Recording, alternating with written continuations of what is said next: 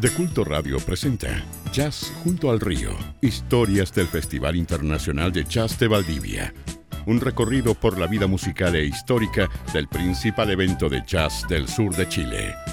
Este programa llega a sus hogares gracias al financiamiento del Fondo de Fomento de Medios de Comunicación Social del Gobierno de Chile y del Consejo Regional.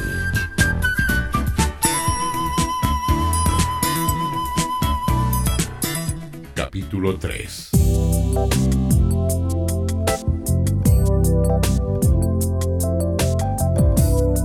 Un placer saludarles. Estamos nuevamente junto a ustedes en este nuevo encuentro de Jazz junto al río. Historias del Festival Internacional de Jazz de Valdivia a través de Culto Radio, programa que por supuesto llega hasta ustedes gracias al Fondo de Fomento de Medios de Comunicación del Gobierno de Chile. Vicente Aguilera conmigo como cada semana en este encuentro. ¿Cómo estás Vicente? Muy bien querido amigo Emilio, eh, aquí estamos para entendernos con estas minucias que nosotros tenemos del Festival Internacional de Jazz. Recordemos que estamos hablando sobre las anécdotas, las historias, en fin, lo, que pasó, porque ustedes siempre... Eh, em, veían un trabajo terminado. Ahora estamos, ahora estamos así como estamos contando lo, que no se ve. Claro, lo que no se ve. Y en una línea de tiempo que la semana pasada Vicente nos había dejado con algunos detalles pendientes del cuarto festival. Ah, sí. bueno, estamos, eh, estamos, hablando aproximadamente para que la gente se haga una idea del año 2004. 2004 aproximadamente. Entonces, eh, bueno, el año 2004 para efectos así de, decirle a la gente, el año, ese año no hubo, no hubo números rojos. Se había llegado a un punto de equilibrio. Un punto de equilibrio. No hubo números azules, pero tampoco hubo números rojos. Y yo creo que eso fue un punto de partida. Un punto de partida que va a generar un proceso muy importante para el próximo año. Porque hasta el año 4 eh, yo hice el festival tres días. Tres días. Tres días. Fue la primera vez que hiciste el festival tres días, ¿no? Claro, porque después la segunda, en, la segunda mitad, eh, a partir del quinto festival hasta el noveno, eh, yo lo hice cinco días. ¡Wow! Eso sí que fue ya irse, irse como al extremo. Cinco días es, algo eh, muy difícil de lograr con un caudal de público que también, acordémonos que estábamos en invierno, en el Festival de Jazz de Invierno, ya estábamos instalados en, en el mes de septiembre, en la primera semana. Eh, bueno, en esa época no había tanto olor a cueca, así que eh, se, podía... Y, y, el invierno era invierno, con lluvia y todo, y, tuvimos el placer de, de traer a muchas figuras. Estamos compartiendo Jazz junto al río, capítulo número 3, acá en De Culto Radio, con las historias del Festival Internacional de Jazz de Valdivia.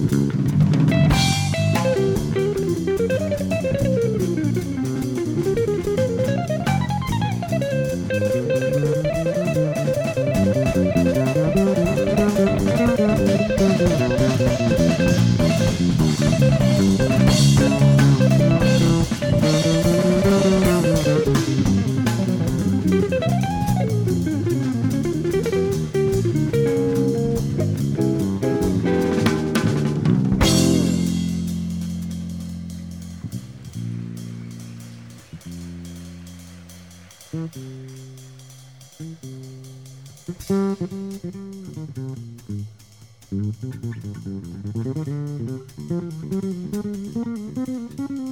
you.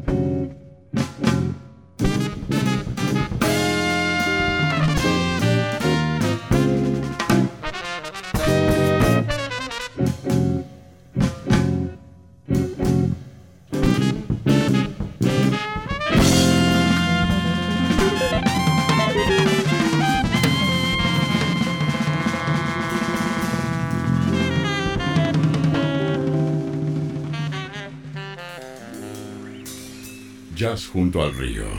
Historias del Festival Internacional de Jazz de Valdivia.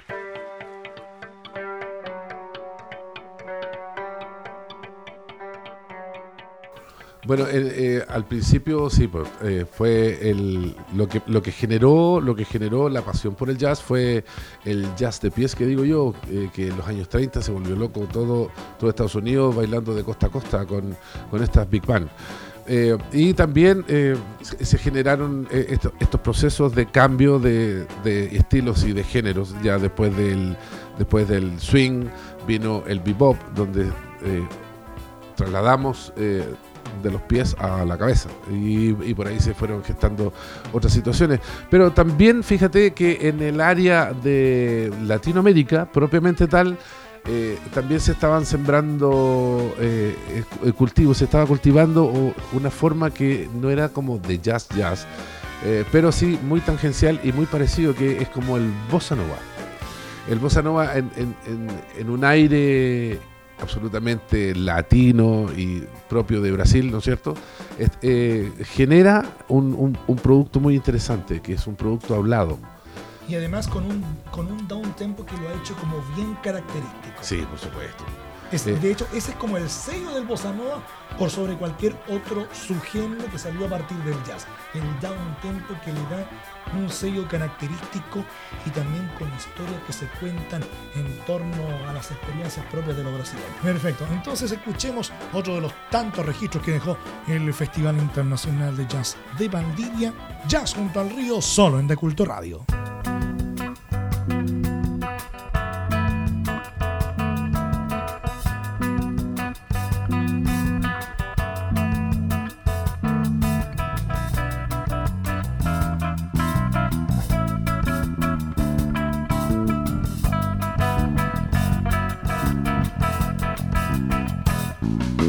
Isso aqui extensão minha, feito de uma nota só.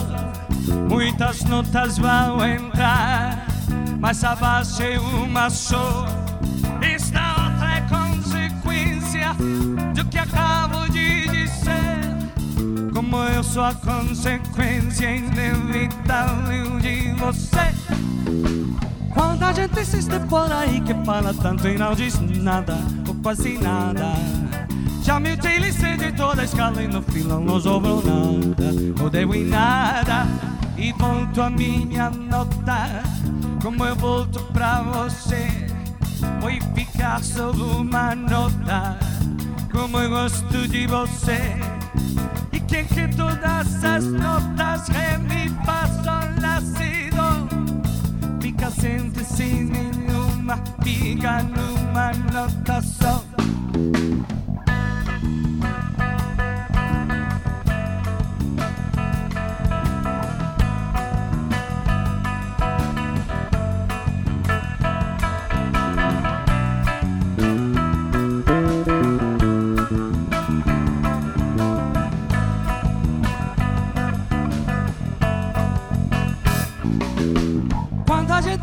Por aí que fala tanto e não diz nada, ou quase nada. Já me utilizei de todo escala e no final não sobrou nada, não devo em nada. E volto a minha nota, como eu volto pra você. Vou ficar só uma nota, como eu gosto de você. E quem quer todas as notas, é mi, fá, sol, lá, si, do. Fica sempre sem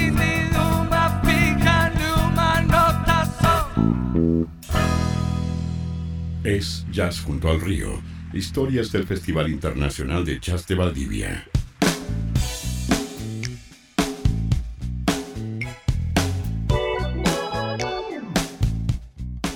Remontemos la línea del tiempo, Vicente. Ya. Y, no, y ahora es el momento de dejar salto. Eh, el, el, cuarto y nos vamos de lleno a la quinta versión. Bueno, en la quinta versión, fíjate, yo dije, esto tiene que entrar en un plano de ya de consolidación.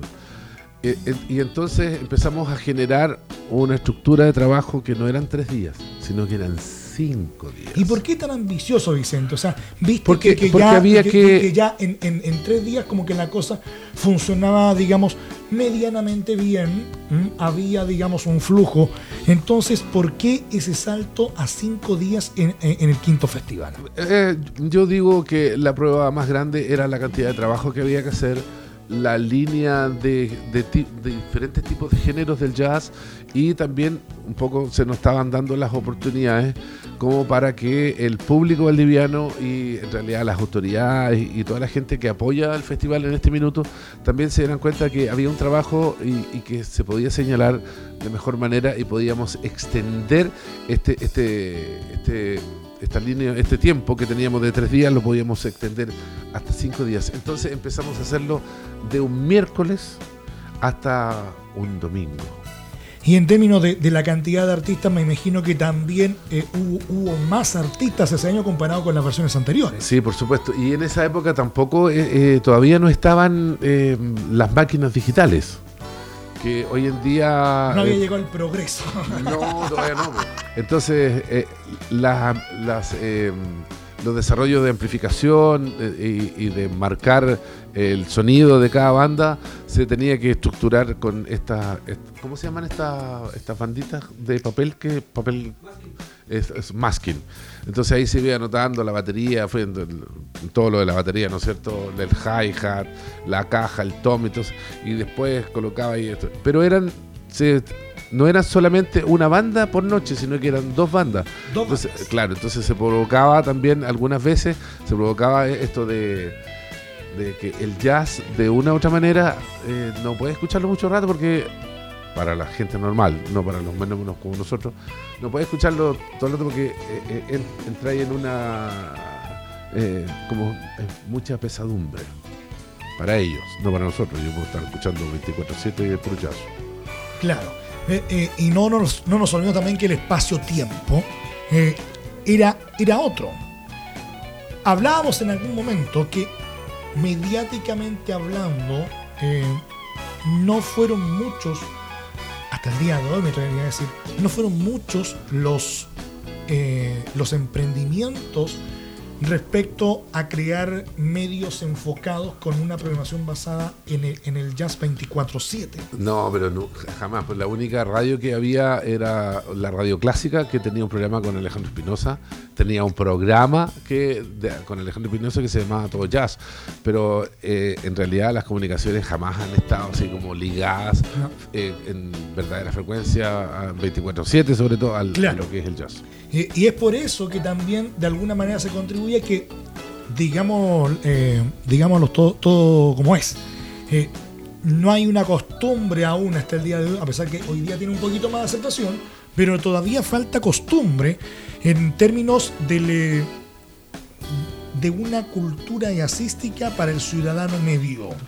Eh, y eso se nota en, este tipo de espectáculos. Los espectáculos eh, como el Festival de Jazz eh, abundan en todo Chile hoy en día, pero toca lo que tú bien mencionabas.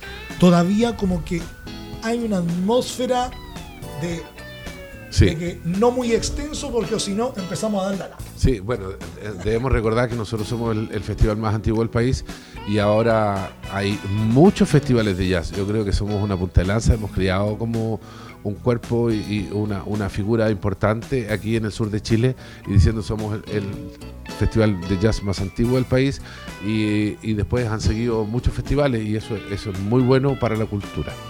Pero retomemos eh, donde nos habíamos quedado. Estábamos hablando de que eran cinco días, una cantidad de, artistas tremendos y de muy buen nivel. Bueno, ahora- pero sí. no había que hacer las jornadas muy largas. Es claro, exactamente. Y eh, bueno, hemos presentado eh, diferentes eh, géneros. Hemos, hemos visto el género del bossa nova, hemos visto el género del bebop, del el género del swing, y ahora nos vamos a trasladar al género del gypsy.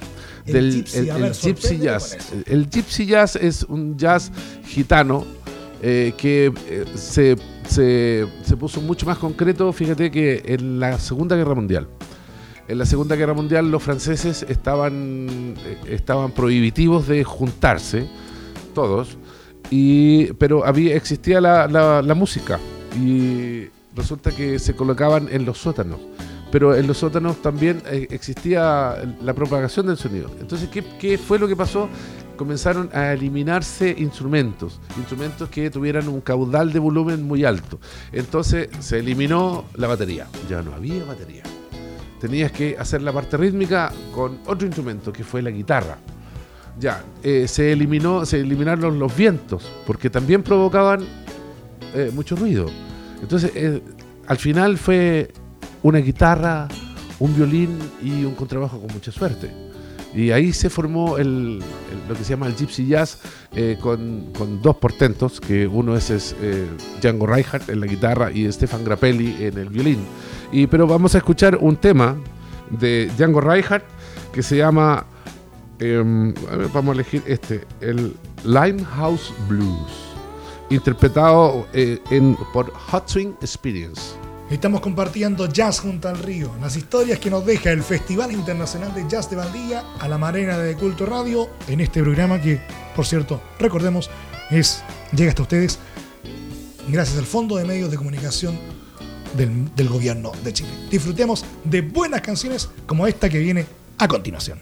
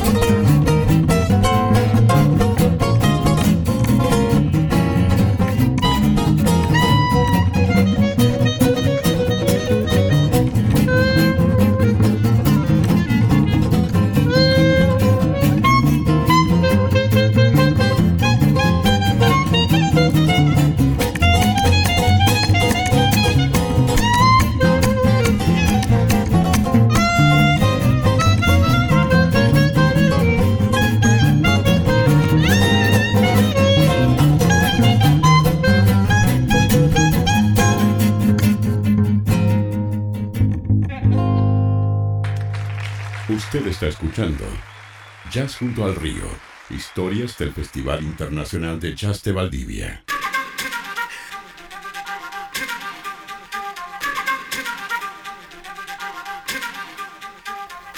Ahí está, ahí sorprendente.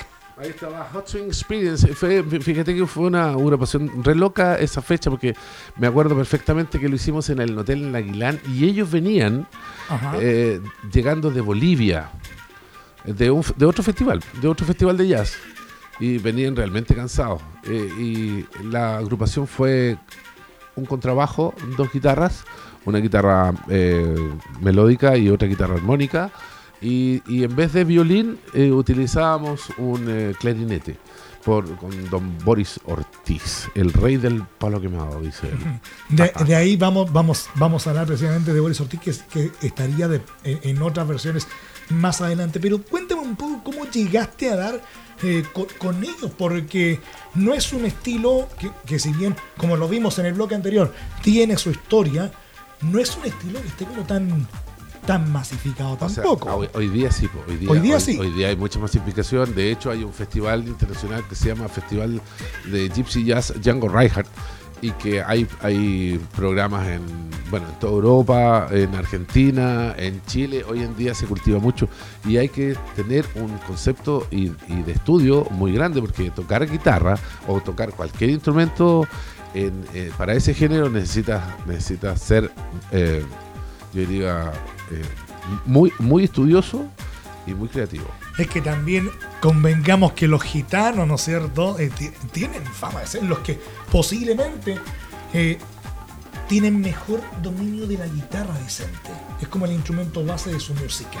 Eh, en, el campo del, flamenco, en el, campo de la guitarra de, jazz gitana, uno tiene que ser muy estudioso y muy talentoso. Tienes Ay, que conocer a la perfección tu instrumento en el fondo. Claro, claro, y tiene que estudiar, estudiar y estudiar.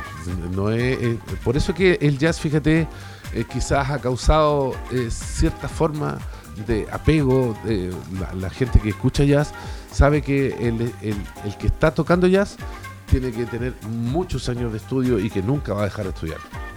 Claro, es, es algo que requiere, digamos, una- un, un grado de perfección constante. Sí, claro, por supuesto.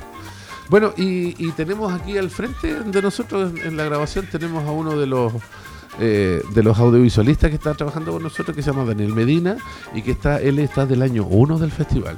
A ver si eh, O en- sea, forma parte del inventario. claro, a ver si en- después de después de la presentación del siguiente tema, eh, lo tenemos aquí conversando con nosotros. Claro que sí. Pero primero sigamos desarrollando la línea de tiempo. Estamos, recordemos, en el quinto festival. En el quinto festival. Después viene. eh, aquí se me ocurrió, oye, en el, en el quinto festival y en el sexto festival de jazz de invierno, Ajá. porque ya no era tan no era No internacional. era tan invierno. O sea, sí, porque era invierno, era septiembre, pues era invierno, invierno, invierno. Bueno, estamos en Valdivia también. Sí, claro. bueno, eh, yo hice un, un DVD. Te aventuraste, digamos, por primera vez con el, con el tema de la imagen, no solamente el audio. Claro, hice un, un DVD y, este, y, y aquí empecé a trabajar con un diseñador gráfico que se llama Gonzalo Contreras, que es un genio valdiviano y que, eh, bueno, tiene la mayoría del- de los afiches y la mayoría de las carátulas de los músicos valdivianos. Eh, es espectacular, espectacular. Y hicimos un, un video y de este video yo quiero que eh, tú elijas cualquier tema que, que queramos escuchar. Aquí, obviamente, eh, tenemos mucho para, para escoger, pero vámonos con, con este que lo, lo encuentro como bien autóctono. Y escuchemos este tema de Tamb, Ah, que, que el, el nombre creo que resume el concepto, pero a la perfección de lo, de lo que vamos a escuchar. Ta- TAM es un grupo francés que yo traje eh, que, y TAM eh, significa tributo a Michael Brecker. Oh, wow. Y, y venían, venían, venían, eh, venían un, vino un alemán, vino un, un español y dos franceses. Y sobre ese francés, el, el organista que se llama Michel Petit es espectacular. Eh, ¿Y qué vamos a escuchar de TAM? Esto se llama African Skies. Escuchamos a Tam en las historias que nos deje entonces el Festival Internacional de Jazz de Valdivia. Jazz junto al río, solo en The Cultura Radio.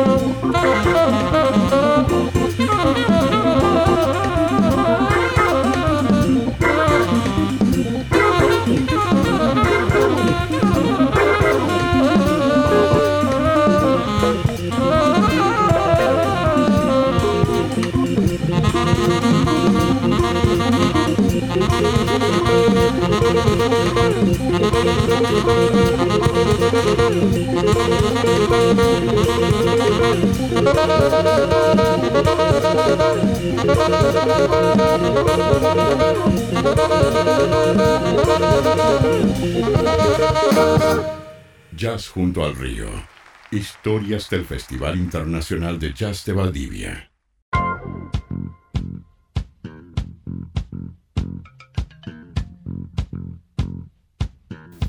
Oye, mientras más escucho los registros que dejó el Festival Internacional de Jazz de Valdivia, más me sorprendo. Oye, increíble el, tema que escuchábamos eh, recientemente con TAM en la versión del quinto festival. Cielos Africanos se llamaba eh, esa, mm, ese tema eh, del autor Mark Brackett. Y TAM, vamos a volver a. Es una agrupación que se hizo en Francia para eh, hacerle tributo a este tremendo músico francés. Y al final, en esta quinta versión, Vicente, me imagino que te fuiste dando cuenta que ya hacer pasar de tres a cinco días era otra cosa y que probablemente no, en algún momento pensaste que no ibas a dar con, con tanto aguante. No, no, no, lo que pasa es que uno está acostumbrado, yo sé, yo sé, yo sé cuál es la pega, o sea, yo me levantaba un miércoles y me acostaba un domingo. Yo tenía claro eso porque, a ver, ¿cómo, cómo se da eh, el día a día antes de que los artistas se presenten? Uno tiene que eh, esperarlos o en el aeropuerto o en, eh, en, el terminal de buses y eso es muy temprano. Es 7 de la mañana, ya tenéis que estar listo, desayunado para empezar la, la labor. Después de eso, eh, los artistas se trasladan al, a sus respectivos hoteles. A sus respectivos hoteles o cabañas, en este caso, porque el festival nunca ha sido como así como ostentoso, siempre ha sido entre pobre y medio pobre, pero no importa, pero igual, pero igual las hemos hecho. Y ya, bueno, de ahí había que esperar a los músicos que se ducharan, eh, algunos tenían ya programación eh, sostenida, porque teníamos que hacer eh, teníamos que ir a los diarios, teníamos que ir a, la radio, teníamos que ir a la televisión, a las promociones. Porque esto, esto siempre eh, tiene que darse con características promocionales. Entonces, Hay una difusión mediática muy potente. Los artistas se iban a, las radios y todo. Bueno, y después, eh, si, daba, si daba un poco la, el tiempo, eh, hacíamos un, un, pequeño paseo por la costanera, en fin, y después nos íbamos a almorzar almorzar en los restaurantes de los amigos que siempre nos han apoyado. Vamos a nombrar, por ejemplo, a Rudy Matus con su restaurante Alondra, eh, el sello de raza, eh, eh, el, mismo Café Entre Lagos, ¿qué más? El Café Hausman de la Isla Teja. el, Toro Diablo, me acuerdo también. El Toro Diablo también de Mitchell también nos proporcionaba alimentación. Sí, pues el Hausman. Y y bueno, y después en la tarde que, daba la posibilidad de hacer alguna masterclass en algún colegio o en el mismo teatro. Ahí mientras se probaba sonido, habían llegaban chicos a preguntar y todo. La masterclass es un, es un, es un elemento muy importante que vamos a rescatar en capítulos posteriores, porque es algo que empezó a adaptarse en el último tiempo. Ojo. Eh, el, pero para que se hagan una idea, una, una, una pequeña idea muy, muy general, Vicente, la masterclass para la gente que a lo mejor no tiene dominio de lo que significa. Ya, bueno, la masterclass eh, es una clase maestra en, español y que la va dirigiendo un instrumentista. El, instrumentista da a conocer de, de manera de, principio, así como muy, muy pedagógica, hasta la manera más compleja, cómo va él eh, desarrollando su instrumento y, eh, bueno, obviamente en el jazz, cuál es la, influencia que tiene, cuáles son los, los, los, marcos teóricos que da, cuál es la música que se traduce a través de su instrumento. Bueno, y eh, vamos a terminar el programa con... este, este tema es un clásico. Sí, claro. Es un clásico que no puede faltar en ningún programa o radio especializada de jazz que se precie de tal. ¿Y por qué? Porque sencillamente este tema lo popularizó hace muchos años uno de los grandes. Estamos hablando de Louis Armstrong. Pero, sí, pero este tema tiene su historia detrás. Y, la versión que vamos a escuchar es la versión de un armoniquista que se llama Carlos López, que vino con eh, el, gatito y amigo mío personal, Tomás Stancati que es un tremendo tecladista, un tremendo pianista eh, argentino. Y vamos a escuchar esta versión en versión de armónica, fíjate. Y este, este tipo ah, lo hace eh, espectacular. ¿Cómo se puede dar un, tema que, es eh, propio de la esencia del jazz únicamente con armónica. No, no, no, no. Eh, él, tiene una base, él, lo acompaña en orquesta, pero, pero él es la voz melódica, la voz parlante o la voz cantante, como quisiera. Pero es, increíble porque tú lo ves con una armoniquita tan chiquitita y establece un lenguaje y, un, y la melodía. Y todo eso sale espectacular. Entonces, escuchemos este tema en la interpretación de López Stancati. What a Wonderful World. Qué más maravilloso es este y por supuesto con música más maravillosa. Jazz junto al río, solo en De Culto Radio.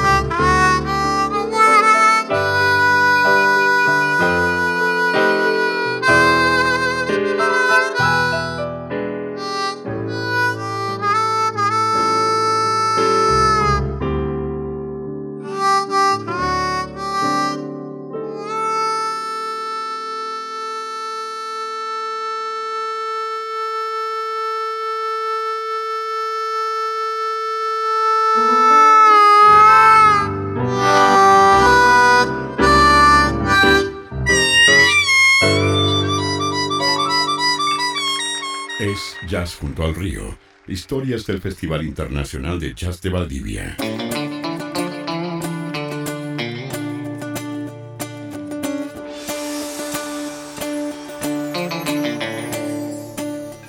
Increíble. No puedo decirlo de otra forma. Eh, sí, espectacular. Yo tuve la ocasión ahora, el año pasado, de volver a, contactarme con, con, Carlitos y eh, a ver qué resulta en un par de años más su presencia por acá. Bueno, estamos terminando ya. Este estamos en los minutos finales, pero antes, eh, para, para ir enganchando a la gente en el próximo capítulo, hablemos un poquito de lo que ya empieza a ser la sexta versión. Bueno, en, la, sexta versión ya entramos en un corolario eh, mucho más aplicado en el sentido de que al principio ya tú ibas entrando con músicos amigos que, que eran buenos, que, y, gente que era muy buena, pero ya tú entras en el sexto, ya tenías que entrar en un caudal de muy buenos para arriba. Y, después eh, eh, empiezan a aparecer los monstruos, y después empiezan los monstruos. Aquí, aquí me detengo porque la primera vez que escuché esta terminología propia de Vicente, eh, eh, la verdad que sí, me reí un poco, pero también me sorprendí en, la, en la categoría. Y en algún momento tenía que preguntarte de dónde salió esta categorización. Ah, de, mi cabeza loca nomás. De, de los monstruos, los, monstruos, los real monstruos. Los real monstruos y los monstruitos también que se van haciendo. Bueno, es, son, son especies de, adjetivos calificativos que yo le doy a los artistas que vienen acá y que, han desarrollado una carrera internacional y ya no están en, la calidad de muy buenos o monstruos, sino que ya están en la calidad de monstruos o real monstruos. Ya hemos tenido. Y, bueno, y este año para. Hemos tenido varios. ¿eh? Sí, claro, por supuesto. Pero ya eh, como que en el sexto comienza a darse la necesidad de que. Exactamente. No, tenemos que mantener un, nivel, ojalá, superior respecto al, año anterior. Sí. Bueno, así terminamos este programa, queridos amigos. Eh, espero que lo hayan disfrutado.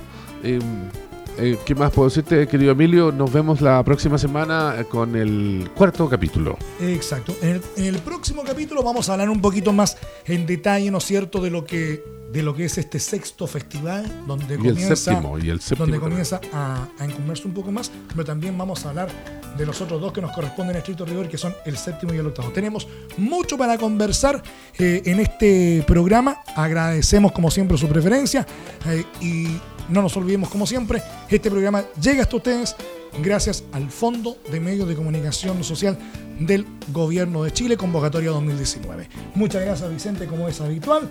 Y a ustedes nos encontramos, como siempre, el próximo miércoles en este mismo horario para seguir compartiendo Jazz junto al río, historias del Festival Internacional de Jazz de Valdivia, solo en De Culto Radio. Nos vemos el próximo miércoles. Un abrazo.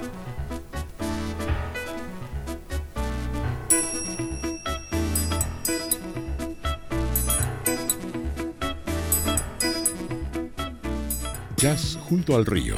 Historias del Festival Internacional de Jazz de Valdivia.